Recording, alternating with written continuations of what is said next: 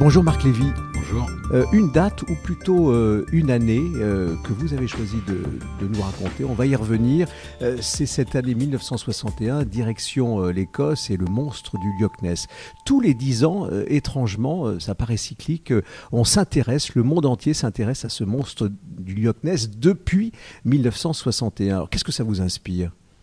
Alors surtout en plus ce que vous n'avez pas dit, c'est que l'apparition s'est faite un 16 octobre, donc euh, jour de ma naissance, et, que nous étions forcément donc frères jumeaux. Euh, j'étais trop jeune évidemment au moment de sa première apparition, mais euh, le monstre du Loch Ness, c'était le, par rapport à ma génération, c'était le monstre de notre enfance et de notre adolescence. C'était le, le seul monstre officiellement vivant. Et donc évidemment, dans une actualité qui était à l'époque beaucoup moins torride et violente qu'elle ne l'est aujourd'hui, enfin en tout cas dans l'actualité qui nous arrivait, qui était beaucoup moins torride et violente, ce monstre du Loch Ness fascinait, euh, fascinait tout le monde. Et puis il était euh, source d'imaginaire, euh, euh, de, de rêves et de cauchemars de nuit, euh, d'histoires qu'on se racontait. On s'est fait très peur avec ce monstre du Loch Ness. Et l'idée d'aller euh, euh, enfin, au Loch Ness pour aller essayer de le voir faisait partie du, des grands fantasmes de, de ma jeunesse et des grands rêves de ma jeunesse, avec cette Écosse euh, fantasmagorique et ses châteaux. et Des ses- légendes celtiques hein, qui Bien partent sûr. de là. Exactement, c'est toutes les légendes celtiques et, euh, et puis, euh, bien entendu, euh, tout ce qui tournait euh, autour des fantômes. Alors, ce monstre-là, il est toujours dans l'actualité. On n'a pas vraiment vu, on a cru l'apercevoir. Les scientifiques aussi euh, s'en mêlent. Les touristes y viennent. Euh, Qu'est-ce que vous avez euh, en, en tête? Il y a une description, une image qui, qui vous revient. Il y en a eu quelques-unes. Cette espèce de grand serpent Ah géant. oui, il y, a cette, il y a cette image de, de enfin, cette, cette, cette image euh, qui était issue d'une photo qui, je crois, depuis a été dénoncée comme étant truquée ou en tout cas ayant été expliquée par un jeu d'ombre, mais où on avait euh, l'impression d'un- d'un d'un coup euh, de, de, de d'un long, enfin, on, on- aurait presque cru voir l'un Un dinosaure dans l'eau. Oui, exactement. L'un de ces dinosaures à long cou, parce qu'il y a plein de dinosaures, mais l'un de ces dinosaures à long cou sortir et émerger de l'eau. Euh, et après tout, euh, pourquoi pas finalement? Donc je veux dire que pourquoi ne pas, pourquoi ne pas rêver et imaginer que euh, euh, un- une espèce euh, animale datant de la préhistoire ait survécu dans les pro, enfin, se soit reproduite évidemment, mais ait survécu dans les. La seule, la seule chose intrigante, c'est pourquoi est-ce qu'il n'y en aurait pas plus? Oui, alors il y en a eu, il y a eu des, thèses, enfin il y en a eu à travers euh, des, histoires qui ont été racontées. Euh, 1961, on, on y revient, c'est octobre 1961, c'est à ce moment-là qu'on on commence à, imaginer une organisation pour, avec des scientifiques pour aller enquêter. Il y a d'ailleurs un, bureau d'enquête qui s'installe à, ce moment-là, et un peu plus tard, le père, le père Grégory, euh, imagine euh, avec euh, un certain nombre de, de ses frères et des visiteurs depuis l'abbaye euh, Augustus, euh, très bien située en, direction euh, de, ce, lac, de cet endroit où a été vu, imagine un point de vue et, cherche quasiment jour et nuit à apercevoir quelque chose. Euh, c'est formidable pour l'imagination, ça. Ce qui, est, passionnant dans, la construction du schéma euh, euh, imaginatif, c'est que une, imagination vous amène à une autre imagination et ainsi de suite. Euh, moi, par exemple, euh, le monstre du Loch Ness m'a amené à m'intéresser à l'Écosse. Euh, en m'intéressant à l'Écosse, j'ai commencé à m'intéresser au mythe écossais, puis très vite au château écossais, puis à l'univers des fantômes, donc à la littérature qui en parlait. Et vous voyez, en partant du, du monstre du Loch Ness, on peut, on, on termine sur Taxi, voyez, on termine sur Taxi Mauve. Euh, on, en parlait tout à l'heure en antenne. Euh, moi, quand j'étais enfant, euh, dire que l'on croyait à une vie extraterrestre faisait de vous un ésotérique ou un utopiste, voire un fou furieux. Et, et la science entière s'inscrivait dans le déni. Enfin, c'était une personne n'aurait osé suggérer au journal de 20 heures qu'il y avait une vie extraterrestre. On avait peur de l'audace. Bien sûr, aujourd'hui, euh, si vous affirmez qu'il n'y a aucune vie extraterrestre, c'est vous qui passez euh, pour quelqu'un qui va, oui, pour quelqu'un de léger, parce que la plupart des scientifiques vous disent que la probabilité qu'on soit seul est quasi impossible. Et, euh, plus on voit loin, plus on imagine.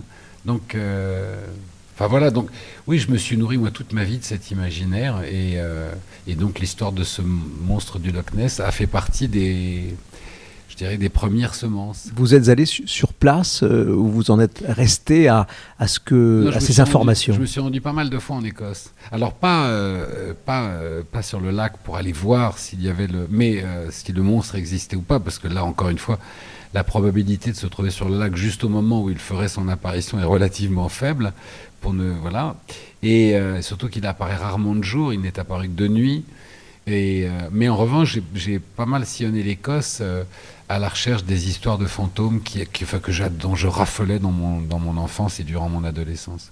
Vous êtes tombé sur euh, des fantômes. À force de les chercher, vous les avez euh, rencontrés, croisés. Euh, je pense à votre nouvel ouvrage, Ghost in Love.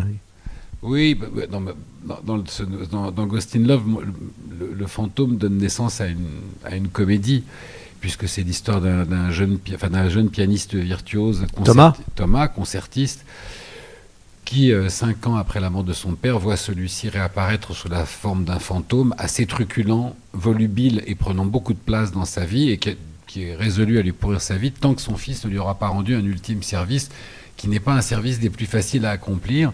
Et donc le, le, fantôme du père va entraîner son fils dans une... Euh, dans un voyage jusqu'à San Francisco, euh, qui, est à la fois un voyage euh, de drôlerie, mais aussi un prétexte à, à se dire l'un et l'autre une quantité de choses très importantes que la pudeur les a empêchés d'échanger et de communiquer tout au long de leur vie. Mais c'est un roman euh, qui n'avait pas, c'est un, roman où le fantôme n'a pas vocation à faire peur. Au contraire, c'est un fantôme qui fait qui vous veut du bien. Oui, c'est un fantôme qui fait plutôt qui rire. Vous prend par la main. Voilà, qui fait plutôt rire et qui vous dit des choses euh, plutôt douces et tendres, mais en même temps, euh, euh, voilà, qui, qui, nous fait réfléchir aussi sur ce que nos parents nous laissent, que, ce qui nous arrive à nous quand on devient parent, et sur cet incroyable entre guillemets métier de la parentalité. dont on parle très, très, enfin, dont on parle très peu et surtout le, le roman démarre sur cette sur ce souvenir que le père exprime où il dit euh, à son fils Thomas, tu avais 5 ans, tu étais rentré dans la cuisine, tu m'as regardé avec tes grands yeux et tu m'as dit, dis papa, c'est quoi être un père? Et, la réponse apparaîtra à Thomas 350 pages plus tard. On va pas tout dire. Marc Lévy, revenons euh, justement à cette Écosse et à ce monstre du Loch Ness. Vous évoquiez euh, justement vos voyages en, Écosse à la recherche de légendes, d'histoires, de fantômes. Vous avez eu la sensation d'en croiser? Dans, cette Écosse particulière, à l'ambiance euh, si étonnante et cette lumière euh, qui laisse penser que Honnêtement, oui, mais je crois qu'on était aussi très conditionné par ça. C'est-à-dire que, bah, encore une fois, le, bonheur de l'imagination, il euh, y, a une grande joie à, vouloir croire. Et finalement, je n'ai jamais, enfin, il n'y a pas grande joie à, se, à s'interdire de croire ou à se refuser à croire. Alors, il y a des voyages comme ça et des, moments de vie qui sont prétextes à, justement à libérer son imagination, à être plus ouvert. Donc, je me souviens d'un voyage en bande de copains où on était parti euh, euh, dans un de ces endroits en Écosse euh, qui, pour certains, sont des attrapes touristes, pour d'autres des lieux authentiques, mais qui sont des endroits hantés. Alors, il est évident que euh, on était, pour ça que je vous dis, on était très conditionnés. Le moindre craquement, la moindre porte qui s'ouvrait euh, euh, était. Mais, au-delà des sens et, de, la sensation, de, l'émotion, il y a quand même parfois les faits. Alors, ça, j'en parle dans le roman, justement. Il y a, ce, qui est, ce qui est toujours comment vous dire, délicat, c'est au nom du cartésianisme et de la rigueur scientifique de s'interdire de croire à euh, un constat qui est fait par une quantité de gens. Je vous donne un, exemple.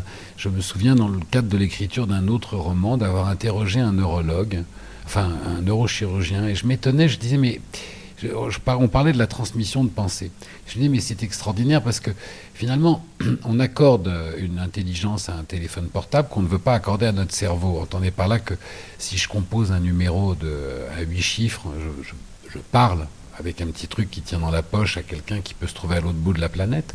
Mais en revanche, moi, ça fait des années, enfin depuis que, depuis, depuis que ma mémoire, euh, jusqu'à mon premier souvenir, je sais combien de fois dans ma vie j'ai pensé à quelqu'un assez fortement, et dans les cinq ou six minutes, cette personne m'appelait.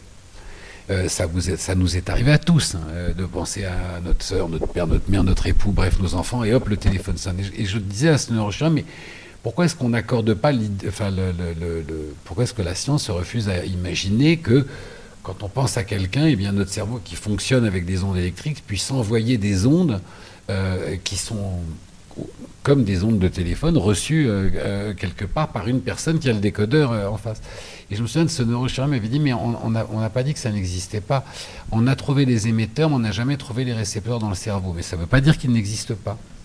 Et donc, les fantômes, c'est pareil, c'est très étrange. Enfin, fantômes, ça pose une question évidemment religieuse et métaphysique importante de la vie après la mort. Mais mais il y a tellement de civilisations. Si vous pour répondre clairement à votre question, je ne me suis jamais trouvé en face d'un fantôme euh, qui se promène avec un suaire et son boulet. Marc Lévy, merci d'avoir été euh, avec nous sur euh, Europe 1. On n'a pas été dérangé par le monstre du Loch Ness, mais enfin, on en a parlé comme on le fait, le fond, au fond, l'ensemble des, des, personnes qui s'intéressent à ce phénomène depuis 1961, depuis la naissance de ce bureau d'enquête autour du Loch Ness. À bientôt. À bientôt.